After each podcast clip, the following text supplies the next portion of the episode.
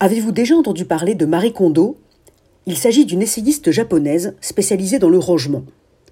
Range ta chambre est peut-être l'une des phrases que chacun d'entre nous a le plus entendues dans son enfance et nous n'en gardons pas forcément un bon souvenir.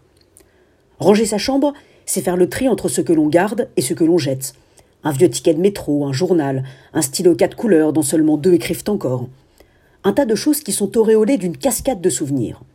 Ranger, trier, ordonner, c'est se séparer de choses qui avaient fini par être une part de nous-mêmes. C'est accepter de ne plus avoir en ligne de mire tous ces livres sur la table de nuit dont les couvertures éparpillées constituent un paysage rassurant.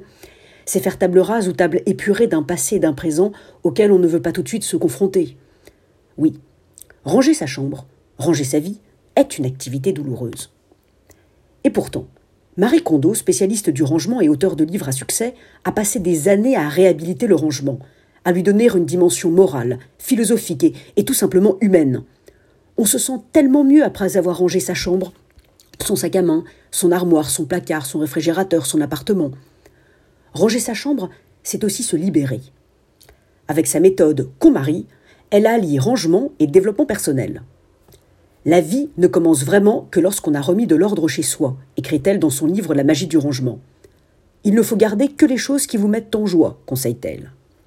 Véritable icône du rangement, Marie Kondo a construit toute sa vie autour de cette philosophie du rangement.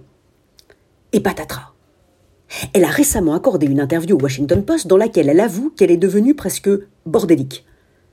Ma maison est un bazar. Jusqu'ici, j'étais une rangeuse professionnelle, donc je faisais de mon mieux pour garder ma maison rangée en toutes circonstances. Mais j'ai d'une certaine façon abandonné cela, d'une façon qui m'est bénéfique. Maintenant, je prends conscience que ce qui est important pour moi, est de passer du temps avec mes enfants à la maison. N'est-ce pas une magnifique leçon de courage et d'humilité? Toute idée poussée à son extrême devient absurde. Avoir l'honnêteté de se l'avouer à soi-même et de l'assumer publiquement nécessite une grande force. Et si nous avions tous ce courage? Elias Canetti écrivait que J'ai trop longuement porté en moi mes pensées au point qu'elles sont devenues mon squelette. Mais je vis encore. Et je brûle à présent de me transformer. Oui, soyons tous courageux comme Marie Kondo.